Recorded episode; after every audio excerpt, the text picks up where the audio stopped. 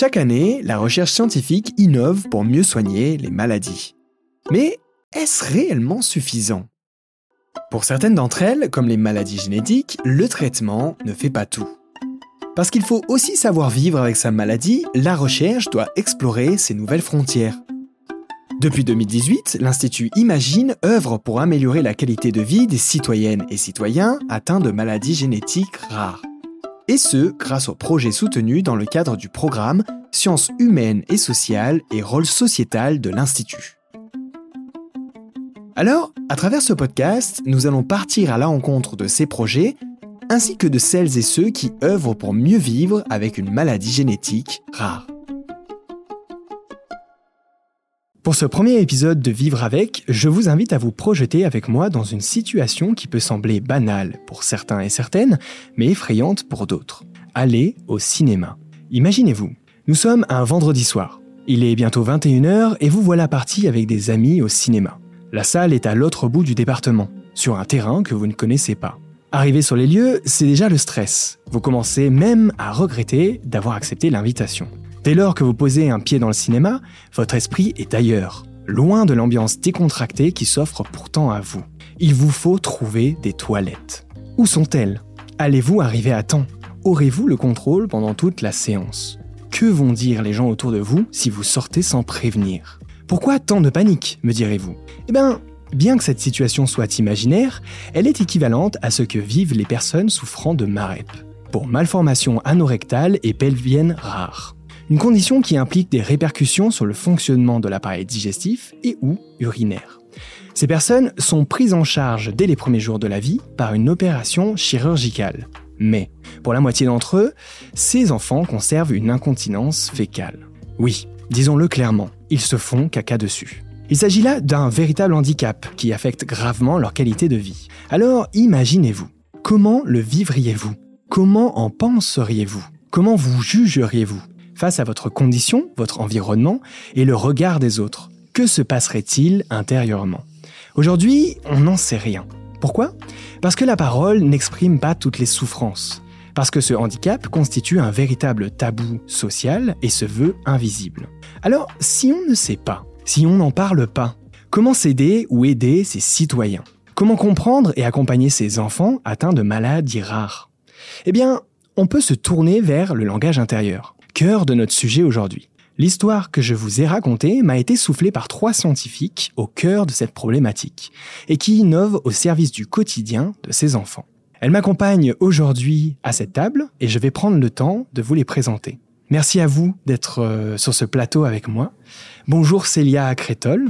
Bonjour. Vous êtes coordinatrice du Centre de référence pour les malformations anorectales et pelviennes rares, MAREP, euh, de l'hôpital Necker Enfants Malades APHP.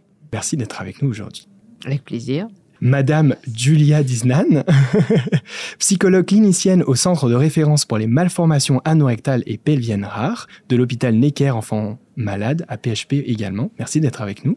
Merci à vous. Et enfin, j'accueille Stéphanie Smadja. Vous êtes maître de conférence HDR en linguistique et stylistique à l'Université Paris-Cité, spécialiste de la prose littéraire, et vous êtes aussi coordinatrice du projet Monologuer, dont on va également parler aujourd'hui. Euh, merci à toutes les trois euh, d'être avec nous aujourd'hui et de nous parler de ce sujet à la croisée entre euh, santé et sciences sociales. On va prendre le temps d'explorer ce sujet dans une brève petite discussion au tout début. Ensuite, apparemment, je vais devoir me soumettre à une expérience particulière ou à un protocole qui va nous permettre un peu plus d'expliciter ce que vous faites également. Et on ira à la fin de ce podcast aussi explorer un peu les ambitions et peut-être l'impact, potentiellement ce que vous avez déjà mis en place ou vu autour de ce protocole et de ces protocoles-là. Peut-être que je peux commencer tranquillement à m'adresser à vous, Célia Crétol. Pour mieux comprendre le contexte, je vous ai déjà entendu parler euh, et dire que les marais, pour vous, c'est un peu comme des doubles peines, d'un point de vue intime et tabou. Est-ce que vous voulez nous en dire un peu plus? Il y, a, il y, a, la double peine comme tous les, toutes les personnes malades, je dirais, c'est-à-dire l'injustice la, propre au fait qu'on est avec une anomalie euh, euh, héritée ou pas d'ailleurs, mais qui, qui, est une injustice euh, comme toutes les maladies. Euh, la, la, deuxième double peine, c'est que la chirurgie ne règle pas tout. Euh, imagine, il y a énormément de recherches et la génétique avance et, et on le voit tous dans les médias, mais on a aussi un petit peu cette illusion que bah finalement en, 2023, 21e siècle, on a fait le tour et, tout est réglé. Et finalement, il y a une malformation, on la répare et tout va bien. Et euh, ben non. En fait, vous l'avez très bien dit dans l'introduction, 50% de ces enfants sont opérés, évidemment. Euh, on les répare, mais ce que Mère Nature n'a pas fait, eh bien, en, au 21e siècle, l'être humain n'est pas encore capable de le remplacer. On pense par exemple aux nerfs, à certains muscles. Euh, et finalement, ces enfants-là, comme vous l'avez très bien dit aussi, 50% restent dans une forme d'incontinence. Alors évidemment, on met en place des, des, moyens pour, pour les soigner, pour faire que leur vie soit acceptable et socialement acceptable, comme on le dit. Mais, mais il reste encore des imprévus, des, des, des, fuites euh, pour différentes raisons d'ailleurs, euh, et euh, qui viennent, je dirais, polluer le quotidien. Et, et, double peine, je dirais presque triple peine. D'une certaine manière, quand on est malade, je dis pas que euh, on, on, en profite, mais il y a ce qu'on appelle les bénéfices secondaires, c'est-à-dire quand même qu'on peut en parler, euh, se faire un petit peu plaindre quand on est un enfant et, et, et retrouver aussi de l'attention des autres par ce biais-là. Et on, je dirais presque c'est de bonne guerre. Là, on, est face à un problème où euh, moi, si je vous dis excusez-moi, je vais interrompre parce que j'ai une fuite de sel. On a beau d'ailleurs être dans un environnement scientifique aujourd'hui, tout de suite, il, survient quelque chose. Mmh. C'est pas comme si je vous disais j'ai un problème de cœur, tout d'un coup, j'ai une poussée de tension artérielle. J'ai une fuite de sel. Mmh. Donc ça, ça résonne. Dans l'inconscient collectif, c'est la saleté, c'est du tabou, c'est du non-dit, et ça devient presque un secret. Mmh. Donc on est malade, on n'a rien choisi, on n'est pas complètement soigné, il n'y a aucun autre moyen pour se soigner que de prendre des traitements, d'avoir un, quotidien quand même lourd. Et en plus, on peut pas en parler. On se cache. On a honte. Honte d'être malade. C'est incroyable quand même. On fait tomber beaucoup de tabous actuellement, et c'est très, bien. Hein. Euh, les femmes parlent de leur cancer du sein de manière ouverte, euh, ou les hommes, je vais dire comme ça, mais leur cancer du testicule, par exemple, c'est des choses qui rentrent dans le, dans le, dans le quotidien, mais enfin, en tout cas, on en parle, pas ouvertement. Parler de son anomalie anale et de son anus et de son rectum, ça reste encore quand même très compliqué et des conséquences, parce que l'imaginaire euh, de chacun va travailler et on, on aurait presque tendance à se dire comment c'est possible au 21e siècle? Comment c'est possible que quelqu'un ne soit pas complètement propre et, ait accès à une propreté socialement acceptable? On a beau faire d'énormes efforts, c'est pour ça qu'on a créé ce centre de référence en 2007, il reste encore une part d'imprévu dans les journées de ces gens-là, malgré les bons traitements, euh, en tout cas le maximum qu'on fait pour essayer de les rendre propres. Parce que l'organisme est tel que bah, parfois il se réveille à des moments pas mmh. prévus du tout, comme tout à l'heure euh, dans votre histoire au cinéma. Et du coup, je me tourne vers vous, euh, Julia, euh, puisque vous êtes psychologue clinicienne sur ce sujet. Et euh, donc, on, on, sent que cette maladie, elle a un impact d'une manière ou d'une autre sur le mental de ces patients-là, voire de leur entourage. Pourquoi vous êtes lancé euh, justement dans cette aventure d'étudier ça? Euh, Il y a d'abord un, un, besoin euh, chez ces patients de d'avoir une, une, aide psychologique puisque bien entendu il y a une souffrance psychique aussi bien intérieure comme vous l'avez dit que relationnelle puisqu'il y a un retentissement justement sur les sur les relations les relations sociales mais aussi intrafamiliales liées à, à ce problème euh, qui, qui, qui, envahit euh, littéralement la vie quotidienne que ce soit par le symptôme en lui-même donc les, les épisodes d'incontinence les fuites qu'il faut sans cesse contrôler nettoyer changer etc ou que ce soit par les soins euh, qui sont nécessaires pour euh, avoir ce que Célia appelait tout à l'heure une propreté acceptable sur le plan social. Ce sont des soins intrusifs, euh, pluricotidiens parfois, euh, et qui font que ces enfants vivent une expérience dans leur corps d'intrusion et aussi de défaillance dans une capacité de maîtrise qui est celle qui, depuis ce que pour, pour, tous les enfants en fait, la période de ce que l'on appelle communément l'apprentissage de la propreté est vraiment la période où se constitue leur sentiment de pouvoir être maître de leur corps, d'avoir un dedans et un dehors et de pouvoir maîtriser et choisir lorsqu'ils gardent ou lorsqu'ils font sortir. Et bien pour ces enfants-là, euh, il y a quelque chose qui se déroule pas comme les autres. Et euh, ce sentiment-là fait défaut et ils sont aux prises pendant longtemps avec un sentiment effectivement de, de défaillance dans, dans, leur capacité de maîtrise. Donc il y a ce besoin, ce besoin clinique d'aide, de soutien, euh, d'accompagnement. Et puis il y a aussi un défi de comprendre et de décrire quelque chose qui euh, n'est en général pas, pas très étudié, puisque ben, ça intéresse pas beaucoup les scientifiques hein, d'étudier le caca. Est-ce que c'est aussi euh, du fait que hum, on a un sujet qui se fait en fréquence assez rare et qui peut-être attire pas forcément beaucoup d'intérêt, que ce soit peut-être de la communauté scientifique ou euh, d'autres euh, d'autres cercles de notre société. et c'est là où vous vous essayez de vous positionner avec notre troisième intervenante que je vais juste présenter juste après sur une approche un peu plus innovante, justement parce que personne s'en occupe aujourd'hui dans le monde. Est-ce que ce projet-là est un peu une originalité mondiale en termes d'approche? Ah, je, crois qu'on peut le dire. Hein. Euh, on a oublié de dire un mot, je pense, dans, tout ce qu'on se dit depuis le début, c'est invisible. Euh, même si, euh, je vais dire, il y a l'odeur, ces malformations sont invisibles. c'est peut-être la quadruple peine, c'est-à-dire c'est pas toujours agréable d'avoir une, malformation qui se voit, mais au moins ça se voit. Et socialement, il y a quand même beaucoup d'efforts qui sont faits, les gens en fauteuil, etc. Il y a quand même des aménagements. Là, il y en a aucun. Vous parliez des toilettes, allez chercher les toilettes dans n'importe quel lieu public. en général, il y en a un qui est à l'autre bout. Euh, et, euh, un exemple simplement, mais quand vous avez besoin d'aller aux toilettes euh, très vite, en fait, faut aller consommer dans un café. C'est toujours compliqué, faut négocier. On a fait pour ça d'ailleurs des cartes d'urgence. Rien que pour ça, ouais, qu'on donne à nos patients euh, pour pas avoir à négocier. Euh, L'invisibilité, et ça, ça, c'est pas que ça, cette malformation, hein, c'est plein d'autres anomalies euh, génétiques qui sont d'ailleurs euh, aussi suivies et traitées à Imagine, mais c'est toute une dimension, une autre dimension du handicap aussi, le fait que c'est invisible. Pour revenir à la, la, la, primeur mondiale, en tout cas le côté inédit de ce qu'on fait, oui, je crois qu'on peut le dire. Euh, mais, finalement, quand on, échange, euh, c'est presque une évidence d'aller se demander ce que se disent ces gens qui sont dans le tabou, dans le secret, dans le non-dit.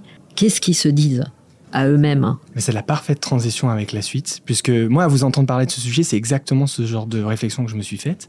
Quand on entend ces exemples, on se dit ah mais oui, mais en fait c'est évident. Euh, que ça peut être vraiment euh, des moments pas faciles à gérer.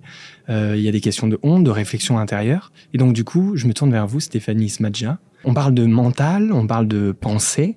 C'est là que potentiellement le langage intérieur prend tout son sens. Alors, le langage intérieur, c'est pas quelque chose que le grand public connaît forcément. Donc, est-ce que vous pouvez un peu nous parler euh, de ce langage intérieur? Qu'est-ce que c'est? Euh, et comment il prend ce sens là dans ce projet? Oui, alors déjà pour rebondir sur la question de l'originalité, euh, il faut savoir qu'en linguistique, les échanges extériorisés en milieu médical ou en milieu hospitalier ont été un peu étudiés. En revanche, personne, nulle part, en effet, euh, n'a abordé la question du langage intérieur des patients et nous proposons d'étudier donc euh, non seulement le langage intérieur euh, de, de, ces enfants, mais aussi le langage intérieur des parents, le langage intérieur de tout l'entourage, le personnel soignant également. Alors, qu'est-ce que le langage intérieur?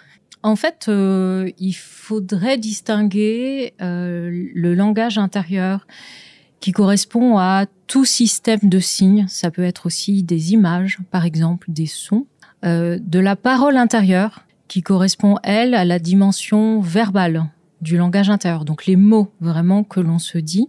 Euh, et il faut savoir que certaines personnes se parlent avec des mots et entendent, par exemple, leur voix. Mhm. C'est quand même le cas de figure le plus courant, a priori. Certaines personnes se parlent avec des mots mais n'entendent pas de voix, ni la leur ni une autre. Certaines personnes euh, ont une sensation de voix. Alors ce que cela signifie, euh, c'est assez mystérieux. Euh, certaines personnes ont alors ce qu'on a traduit parfois par euh, une pensée abstraite, ce que j'appelle une pensée asémiotique, c'est-à-dire que il n'y a pas eu de mots, il n'y a pas eu de signes non plus, mais il peut y avoir un raisonnement qui aboutit à une conclusion. Et si on demande à cette personne d'expliquer ce à quoi elle a pensé, elle peut le traduire avec des mots. mais il n'y a jamais eu de mots ni d'autres signes, en tout cas conscients, euh, dans l'esprit de la personne concernée. Euh, et donc, le, le langage intérieur, au-delà des seuls mots, est extrêmement varié. On sent qu'il y a une, déjà une complexité et une variabilité à chacun, donc ce qui rend euh, cette approche, j'imagine, très complexe d'un point de vue de la recherche et de ce que vous faites. Donc, vous êtes coordinatrice du projet Monologuer, et il me semble que c'est par ce biais-là que vous avez fait la rencontre euh, de Célia euh, et de Julia euh, sur ce projet. Est-ce que vous pouvez nous en dire plus sur pourquoi vous avez accepté de, de monter ce projet avec de telles personnes et, et comment cette aventure a un peu démarré? Alors là, les... au-delà des questions de personnes euh, et de, de, la bonne entente qui règne entre nous, euh, en fait, les raisons euh, sont, multiples et relèvent euh, non seulement de, de, la recherche clinique, mais aussi de la recherche-action. Là, on combine immédiatement les deux. Moi, ce qui m'a interpellée, c'est justement qu'on, que c'est une question qui touche à un tabou, qu'on ne peut déjà pas vraiment en parler extérieurement et euh, que par ailleurs, euh, on, on, a pu constater déjà que on ne s'en parle pas nécessairement à soi-même non plus, euh, parce que euh, cette parole intérieure-là peut être complètement bloquée, euh, peut ne pas être consciente du tout. Et, donc il y a déjà cette dimension, un tabou social, euh, et donc l'apport qu'on pouvait espérer proposer. Et puis l'autre raison, c'est que nous essayons de, de, mettre en place une discipline qui n'existe pas en France, mais qui existe dans d'autres pays, comme par exemple les, euh, les Pays-Bas, euh, le Royaume-Uni, euh, les États-Unis, à savoir la linguistique clinique. Euh, cependant, à l'étranger, donc quand la linguistique clinique existe, elle, elle ne concerne que les troubles du langage extériorisé. Donc ça correspond un petit peu à l'orthophonie chez nous. Mmh. Et nous proposons justement, avec cette approche euh, par le biais du langage intérieur, nous proposons euh, d'élargir cette définition et d'essayer de voir, c'est le pari que nous avons fait euh, toutes les trois, avec d'autres membres de l'équipe monologuée, d'essayer de voir si, en incluant un protocole de linguistique clinique fondé sur des exercices de langage intérieur, si ce protocole à l'intérieur d'un parcours de soins multidisciplinaire peut euh, apporter quelque chose, non seulement pour euh, le bien-être euh, émotionnel, bien évidemment pour la qualité de vie du patient, mais peut-être aussi pour la santé physiologique. Si je comprends bien, c'est d'autant plus innovant dans le fait où en France, la linguistique thérapeutique n'est pas quelque chose qui est fait de manière régulière, voire pas du tout, si je comprends bien. Donc du coup, c'est un projet qui non seulement essaie de défricher ce sujet-là, mais en plus qui essaie de, voir si on peut utiliser cette approche-là pour accompagner au mieux les patients atteints de cette maladie. Et ajoutons à cela qu'au départ, euh, et cela reste vrai, le langage intérieur est par définition inaccessible. Donc comment on va le rendre accessible? Parce que moi, ça m'intéresse beaucoup tout ça. Parce que c'est quelque chose que vous faites déjà avec le projet monologué sur d'autres aspects, d'autres. Est-ce que vous voulez un peu nous en parler avant qu'on qu voit comment vous avez essayé d'adapter ça sur ce projet? Oui, euh, en fait, on a commencé à mettre en place des protocoles de euh, monologuer existe depuis 2010. Et nous avons commencé à mettre en place des protocoles de vie réelle avec Médecins du Monde, donc en travaillant autour de la question des migrations, très précisément, de l'interculturel. Euh, donc à partir de 2014. À partir de 2017, euh, un protocole a été mis en place au Cénopole à Saint-Louis, donc autour du cancer du sein. Ensuite, c'est euh, le centre humanitaire d'Ivry. Donc, on est encore sur euh, la migration et là, très spécifiquement, sur le stress post-traumatique. Et enfin, 2020, euh, nous. et, et puis, en dehors donc de ces quelques protocoles que j'ai cités, on a mené une expérience sur les ruminations en collaboration avec le laboratoire de psychologie de neurocognition à Grenoble, donc des neurolinguistes. et il existe des protocoles à visée artistique. Alors, globalement, euh, euh, les, protocoles. Donc, nous distinguons les protocoles longs et les protocoles courts. Je vais parler déjà, et pour l'instant seulement, des protocoles longs. Donc, les protocoles longs sont en plusieurs phases. Une phase d'exploration libre. Donc, il y a un entretien au début, un entretien à la fin. Cette phase peut durer trois mois, six mois, parfois un an. Ça, ça varie vraiment. Et euh, finalement, le, le, participant ou le patient est amené à euh, euh, tenir, euh, tenir, de garder trace de sa parole intérieure ou de son langage intérieur au mieux, avec la technique euh, que nous allons expérimenter tout à l'heure. Euh, en étant entendu qu'il est impossible de garder trace fidèlement. Je veux dire, même soi-même, on n'a pas accès de façon exacte à sa propre parole intérieure. C'est impossible. Donc, on essaye de s'approcher au mieux pour pouvoir avoir un corpus que l'on puisse ensuite analyser euh, sous un angle linguistique. Euh, ensuite, on entre en phase 2 Et le, la, phase 2 commence par un bilan endophasique, donc euh, un, un, bilan pour euh, voir comment euh, la parole intérieure de telle personne fonctionne, puisqu'effectivement, ça peut beaucoup varier d'une personne à l'autre, tant pour les modalités endophasiques, c'est-à-dire la façon dont on perçoit ce langage intérieur, que pour, par exemple, les patrons syntaxiques. certains n'ont pas de phrases, d'autres ont des phrases courtes, d'autres des phrases inachevées, certains des phrases longues, etc. Euh, et après ce, ce bilan endophasique, donc euh, des objectifs sont fixés pour la phase 2 et euh, chaque entretien comporte des questions pour faire un bilan au fur et à mesure et des exercices endophasiques. Donc là, vraiment des exercices à entrée linguistique à partir des objectifs qui ont été fixés ensemble et qui peuvent être modifiés. Tout est libre. Euh, les, participants font ou ne font pas les exercices, ils peuvent les modifier. Alors il y en a un seul qu'on ne peut pas modifier, mais tous les autres sont modifiables. Euh, de la même façon, la phase 1, ils font ce qu'ils en veulent. Euh, Enfin, donc toujours euh, un entretien au début, un entretien à la fin en plus de ces entretiens euh, réguliers de phase 2.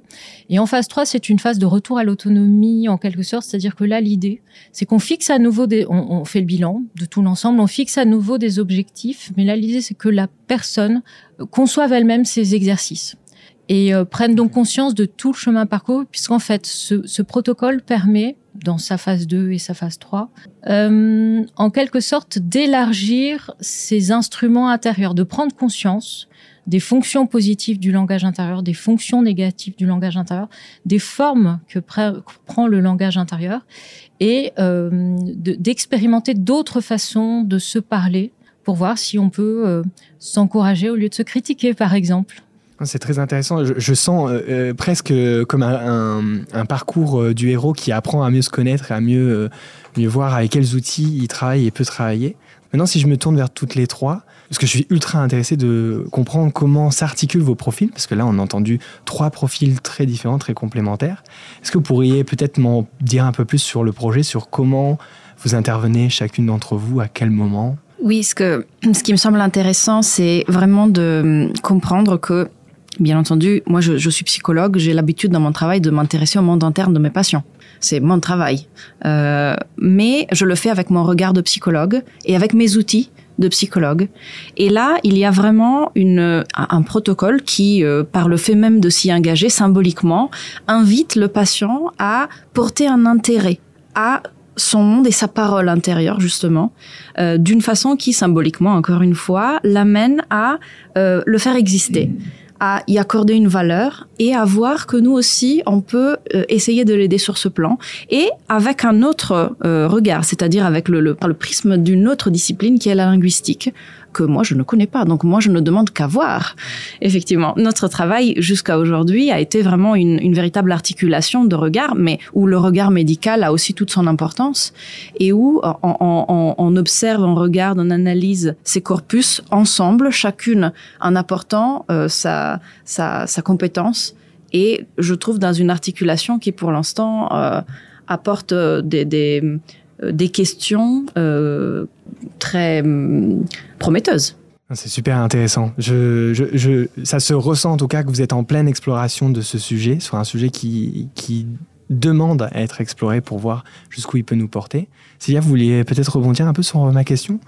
Pour l'instant, oui. Euh, euh, pour, pour répondre à votre question sur euh, comment, comment s'articule nos trois disciplines, parce que c'est vrai que moi au départ, je suis chirurgien pédiatre et, je m'occupe d'un centre de référence, même si j'ai glissé beaucoup vers le avant la chirurgie et après la chirurgie.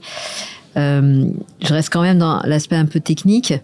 Pour l'instant, on a inclus les patients sur la base du volontariat. On n'a obligé évidemment personne.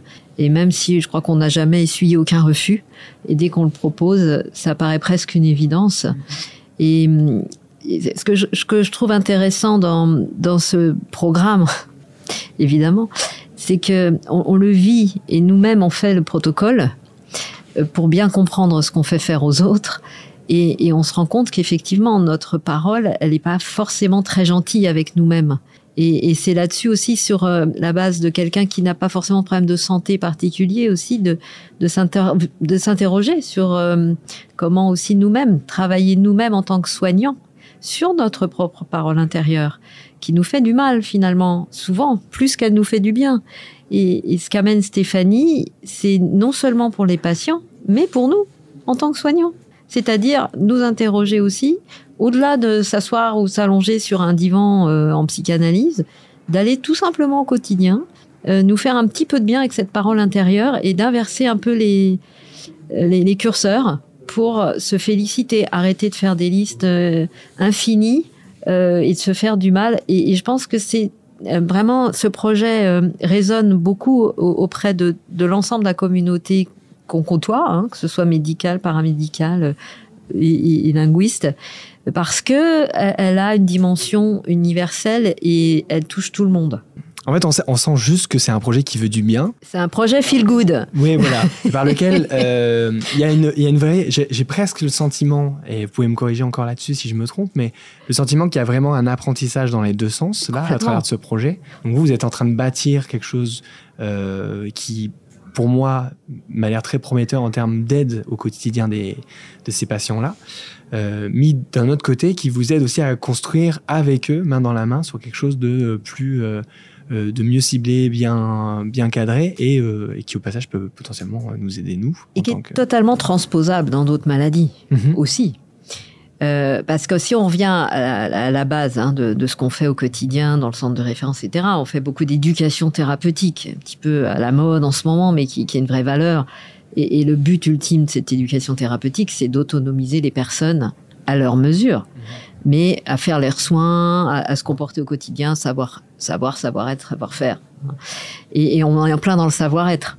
Euh, et on vient complètement valoriser cette autodétermination qu'on cherche à valoriser au quotidien dans nos consultations, à travers ce projet-là. Super. Euh, je vous propose maintenant, parce qu'on a entendu pas mal de contours, euh, pour rendre tout ça un peu plus concret, on avait discuté euh, de potentiellement venir avec un objet ou une approche qui illustre un peu votre protocole. Vous m'avez proposé que je joue le jeu de participer à euh, une approche de votre protocole pour qu'on puisse partager avec les gens qui vont nous écouter un peu plus de à quoi ça ressemble. Je sais pas si on peut déplacer les micros parce qu'il faudrait que je me mette plutôt là-bas pour le coup. Ça serait mieux pour l'expérience. C'est incroyable ce qui se passe dans ce studio de podcast. Je, je vous rappelle que vous êtes libre, donc, Euh, c'est-à-dire que vous pouvez, là, je vais vous poser des questions. On est en, normalement, ça se fait euh, avec juste vous. Il y a du public, voilà. Donc même si on peut couper au montage, sentez-vous très libre de me demander de passer à la question suivante et de ne pas répondre Ok, et de ne répondre que ce que vous voulez. ok. Ces trois derniers jours, quelles étaient vos émotions? Euh, beaucoup d'excitation pour le festival, euh, Oui. forcément, parce qu'on est sur le festival Double Science, c'est vrai que je Oui. l'ai pas précisé. Hier, euh, j'étais très stressé par la gestion et à la fois, à la fin de la journée, très satisfait, parce qu'au final, on a réussi à faire beaucoup de choses, c'est très cool. Ouais, plus pas mal de sentiments d'anticipation, puisque on a travaillé très dur pour avoir un festival comme ça, donc envie de que ça fonctionne. Après nous, vous avez encore un programme aujourd'hui? Ouais, tout de suite après. Alors, on va rester silencieux quelques secondes et je vais vous demander simplement de penser à ce que vous allez faire après, s'il vous plaît. Je ferme les yeux ou... Comme vous voulez. Alors, est-ce qu'il y avait des images Est-ce qu'il y avait des mots Comment ça se passe Qu'est-ce qui se passait dans votre tête? Ah, très cool. Euh, euh, Il y avait clairement des images. Ouais, Euh, ouais, clairement. Clairement des images. Des images, euh, des bouts de phrases, je dirais. Euh, je, je me projetais vraiment dans des petits morceaux. Pas des choses complètes, mais des, sur des petits morceaux de ce qui allait arriver après. D'accord. C'est intéressant, j'ai noté que c'était euh, que du positif, là, en termes de- d'images. Euh, il va y avoir, je vais monter sur scène, on va essayer de finaliser aussi des expériences pour euh, une émission de demain. Mhm. Et c'est des choses qui sont pas encore calées, qui sont stressantes. Et pourtant, là, quand j'y pensais, c'était plutôt en mode solution, pas de d'imprévu. Contrairement à beaucoup de choses qu'on vit sur un festival comme ça. Est-ce que vous direz que votre parole intérieure est plutôt euh, critique, plutôt positive, plutôt neutre, plutôt... euh, En général, je pense qu'elle est très critique. Je pense que je peux me mettre dans la case de quelqu'un qui a envie que les choses soient presque trop parfaites. Euh, J'ai fait des rencontres ces années qui me permettent d'améliorer ça. Donc je sens que selon le contexte, en fonction de si je suis autour de ces personnes-là ou pas, j'ai peut-être pas trop la même approche. J'ai le sentiment que j'ai un peu plus de lâcher prise avec euh, certaines personnes et que quand je suis seul, je suis un peu plus euh, dur, euh, critique envers euh, ce que je fais. Est-ce qu'il vous arrive de vous complimenter intérieurement? Ah ça jamais. non, j'avoue que je le fais en groupe. Ah, ah. J'essaie de voir si le jamais que je vous ai lâché est quand même euh, honnête. Euh, je pense que si j'arrive quand même à être satisfait, à me complimenter, mais euh, je pense qu'il doit y avoir un, un- quand même un bon 75% de plus de, de c'est pas assez, il faut faire plus. Est-ce que ce sont des mots Là, vous avez donné l'exemple de mots. Vous avez plutôt des mots en tête ou euh, des- un mélange de mots et d'images? Vous parliez d'images tout à l'heure. Ah ou, ouais, euh, non, ouais, non là c'est plutôt des mots, ouais. D'accord. Ouais. Quand vous vous critiquez, vous dites quoi, par exemple, dans votre tête? Ah, ça c'est intéressant. Je pense que souvent je me dis que j'ai euh, mal géré mon approche, j'ai mal géré mon temps. Je, je me dis euh, je suis pas assez bon. Euh, je me dis euh, va falloir que je travaille sur telle ou telle chose. Genre je travaille sur ma gestion de temps. Genre c'est un peu comme une voix. C'est pas des termes très péjoratifs, mais j'ai plutôt une, une sorte de critique du style. Euh, comme si j'avais un espèce de mentor euh, dans ma tête qui me disait euh, il faut que tu reprennes ce point-là parce que t'es pas assez. Donc euh, il va falloir euh, travailler là-dessus quoi. Alors, on va. Pas facile hein, comme dure- exercice. Non, c'est pas facile. Ça dure beaucoup plus longtemps Ouais. que cela, mais on va passer aux exercices. Ok, Donc, déjà, le carnet, ok. Donc je tiens un carnet dans ma main. c'est ça. Un carnet un très carnet neutre. endophasique. Ok. Donc un carnet qui n'est vraiment pas un journal intime, c'est un carnet où euh, donc vous avez la consigne, euh, le- la première page vous pouvez la personnaliser, vous avez les, les- les consignes à la fin pour rappeler comment euh, tenir le carnet au mieux. Ben, je vous propose de le faire à l'oral ou à l'écrit comme vous voulez. Peut-être euh, si vous avez de quoi écrire, peut-être un- le début à l'écrit. Euh, donc vous allez alors euh, soit reprendre des phrases d'autocritique, soit planifier. Euh, Déjà juste planifier ou euh, écrivez ce qui vous vient quand vous vous critiquez et euh, ou planifier quelque chose que vous avez à faire pour voir comment ça vous vient. Voilà, simplement comme ça vous vient. Écrivez au mieux tel que ça vous traverse l'esprit. Ok. Quand je me critique du coup, euh, ce que je me dis du coup. Voilà, c'est ça. Ok. Et très vraiment à lâcher prise, ne vous concentrez pas. Ok. Même si les phrases sont étranges, allez-y. J'y vais. c'est intéressant. J'ai d'autres choses qui me viennent en tête. Enfin à mesure parce que C'est en général ce que ça fait. Oui. Bon élément. C'est intéressant. Je, je- je le commente parce que je pense qu'on pourra peut-être le garder.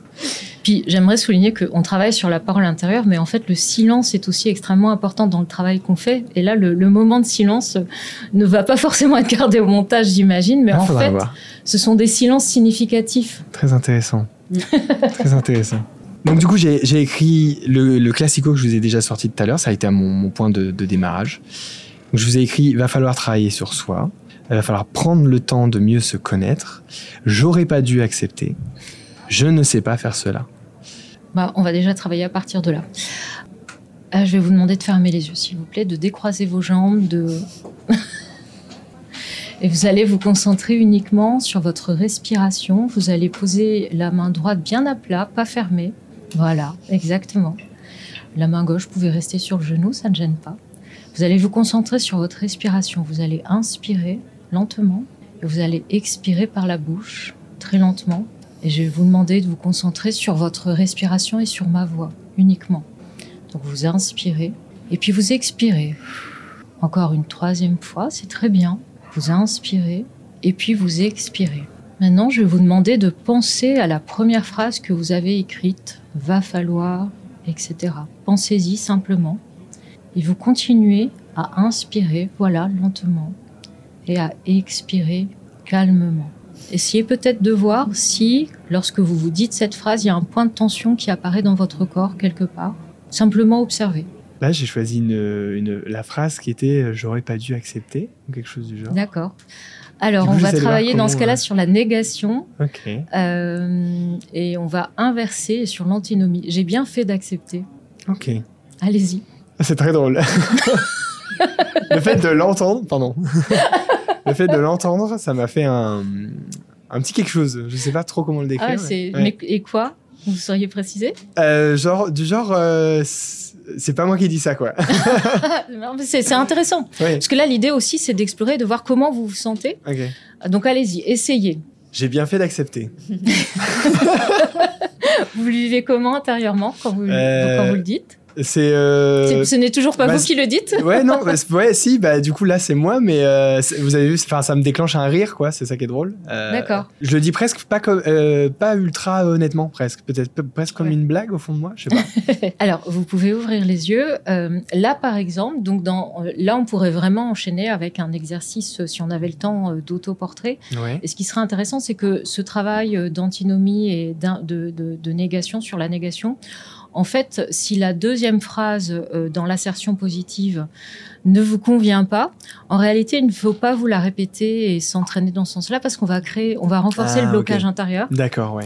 Et donc, en fait, ce que le protocole permet vraiment aussi d'explorer la façon dont on se sent euh, par rapport aux phrases intérieures, aux mots intérieurs ou aux images, hein, parfois, aux musiques euh, qu'on peut se dire, et de voir ce qui nous permet et ça peut vraiment complètement changer euh, d'une personne à l'autre, euh, de nous sentir mieux, de planifier autrement, euh, d'être plus dans l'encourage, plus dans l'encouragement, d'avoir un rapport au corps différent quand on travaille à partir d'une maladie, par exemple, ou de. je travaille beaucoup sur les symptômes du stress post-traumatique, donc avec les femmes qui ont émigré seules ou avec des enfants.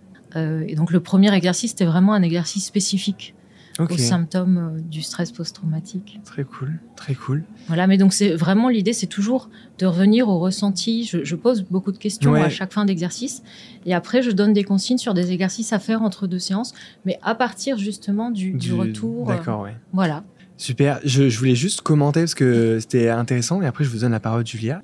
C'est intéressant parce que je trouvais que ça me mettait en face de phrases sur lesquelles je faisais jamais aucune réflexion. Euh, genre, je prenais pas le temps de la juger ni de la la commenter.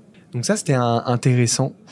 Euh, j'ai pris plusieurs respirations pour que mon corps se détende. J'étais en plus en crispation qu'autre chose au début. Euh, je pense que vous l'avez repéré avec ma main. C'est pour ça que vous, me l'avez probablement demandé de l'ouvrir. La phase du début est plus longue. C'est pas juste une phase qui moi me permet de comprendre comment peut fonctionner la parole intérieure de la personne euh, à qui je m'adresse. C'est aussi une phase de mise en confiance. Et là, c'était vraiment trop court de ce point de vue. Euh, Julia, euh, vous vouliez rebondir euh, sur quelque chose avant que je vous pose peut-être la... Je voulais faire un, commentaire qui est essentiel à mon sens, c'est que vous avez choisi l'un des, exercices, ils sont pas tous identiques, mais celui-là en particulier avait une partie détente, relaxation. Et je pense que c'est très important de souligner l'ancrage corporel du travail qu'on fait. On travaille avec des maladies somatiques. Et euh, parfois, quand on pense à la parole intérieure, on s'imagine la parole, c'est quelque chose qu'on écrit, qu'on couche, après c'est loin du corps. Et en fait, non. Euh, vraiment, notre parole intérieure est très ancrée dans notre corps. Et d'ailleurs, tout notre fonctionnement psychique tire son origine des expériences corporelles qu'on fait au tout début de notre vie. Euh, nos patients, la façon dont ils se disent et dont on peut espérer euh, écouter, entendre, trouver des bribes de traces de ce qu'ils se disent euh, de leur expérience corporelle.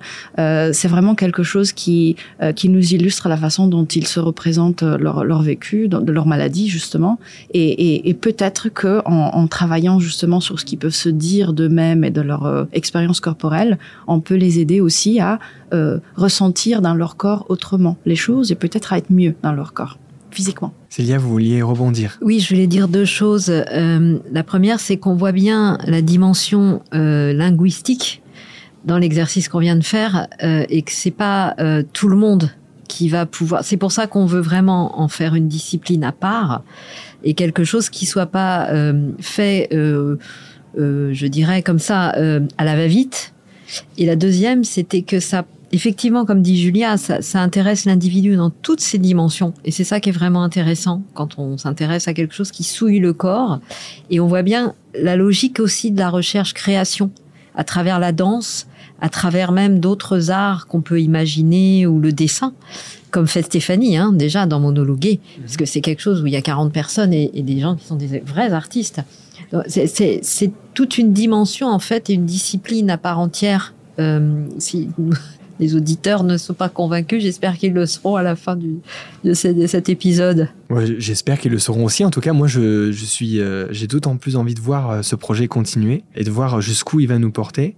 Moi, j'avais envie euh, qu'on finisse le podcast parce que vous avez commencé déjà à mettre en place des protocoles, voir des gens, à tester des choses. Est-ce que vous auriez envie de nous partager euh, une petite réussite déjà de ce projet? euh, Je ne parle pas forcément de publication ou de finalisation, mais plutôt qu'est-ce que pour vous euh, a été une des réussites déjà de ce projet? Je peux faire une surprise à Stéphanie. Vas-y. Et faire un happening. En fait, il y a un an, on avait vu une petite fille et Stéphanie se trouvait, comme souvent, à une de mes consultations. Et euh, elle avait analysé ce que moi j'avais absolument pas analysé en voyant la maman et la petite fille. Euh, il se trouve que la maman était prof de français. C'est drôle, hein c'est le hasard. Euh, et, euh, et, Stéphanie avait analysé a posteriori, en m'expliquant, en me décortiquant toute ma consultation avec des, tous les traits linguistiques, euh, la parole anticipée par la mère qui parlait à la place de la petite fille en permanence, etc. Ce qui m'avait pas choqué en, en soi. Et, euh, et, euh, on avait un peu travaillé ensemble avec la maman quand même euh, pendant cette conversation. Et je l'ai revue la semaine dernière. Et c'est la petite fille qui a pris la parole tout du long. Alors, est-ce qu'elle a grandi? Peut-être. Mais je pense que notre intervention et la façon dont on a abordé la précédente consultation n'a pas été vaine. Et cette petite fille, c'est totalement... Et Julia, tu vois de qui je parle? Oui, bien sûr. Euh, j'ai vu une autre personne, en fait, en consultation qui s'est complètement euh, approprié sa maladie, euh, ce qu'on appelle l'autodétermination, l'empowerment, hein, ce qu'on entend beaucoup en éducation thérapeutique, et qui gère maintenant son problème à l'âge qu'elle a. rien n'est jamais acquis dans la vie, on le sait bien, mais, mais j'ai vu vraiment vraiment la différence. Aujourd'hui, on observe des réussites cliniques, euh, où bien entendu, il y a plein d'éléments qui contribuent à cette réussite. Mais c'est sûr que on, on, se on observe euh, que le patient qui a été inclus dans le protocole, qui a euh, pu faire des séances avec des exercices et une attention, après on le, on le retrouve, on le rencontre de nouveau en consultation, et quelque chose dans, dans sa façon de, de, de s'écouter, dans sa façon de traduire sa, ses pensées, de les exprimer, euh, n'est peut-être pas pareil. C'est très beau d'entendre ce genre d'exemple. Merci beaucoup, euh, Célia Crétoine, pour ça. je suis touché par cette histoire, vraiment. Et euh, je, voulais euh, finir ce podcast en vous remerciant encore une fois d'avoir accepté de venir parler de ce projet qui, je trouvais, fantastique. J'espère qu'il ira aussi loin qu'il peut aller. Et j'espère que ce podcast également. donc Célia Crétol, Julia Disnan et Stéphanie Smadja, je vous remercie encore pour votre participation. Merci à vous, Renaud. Merci beaucoup et à très bientôt. Merci d'avoir suivi ce podcast. Le projet que vous venez de découvrir fait partie d'un panel de lauréats de l'appel à projet Sciences humaines et sociales et maladies rares de l'Institut Imagine, copiloté par Laure Boquet, déléguée générale de l'Institut Imagine, et le docteur Sandrine Marlin, coordinatrice du Centre de référence des surdités génétiques à l'hôpital universitaire Necker Enfants Malades. Des initiatives innovantes au service du quotidien des patientes et patients pour une recherche-action plus inclusive. Cet épisode vous a été proposé par l'Institut Imagine, accompagné par l'association L'Exploratoire. L'émission a été animée et montée par votre hôte, Renaud Pourpre.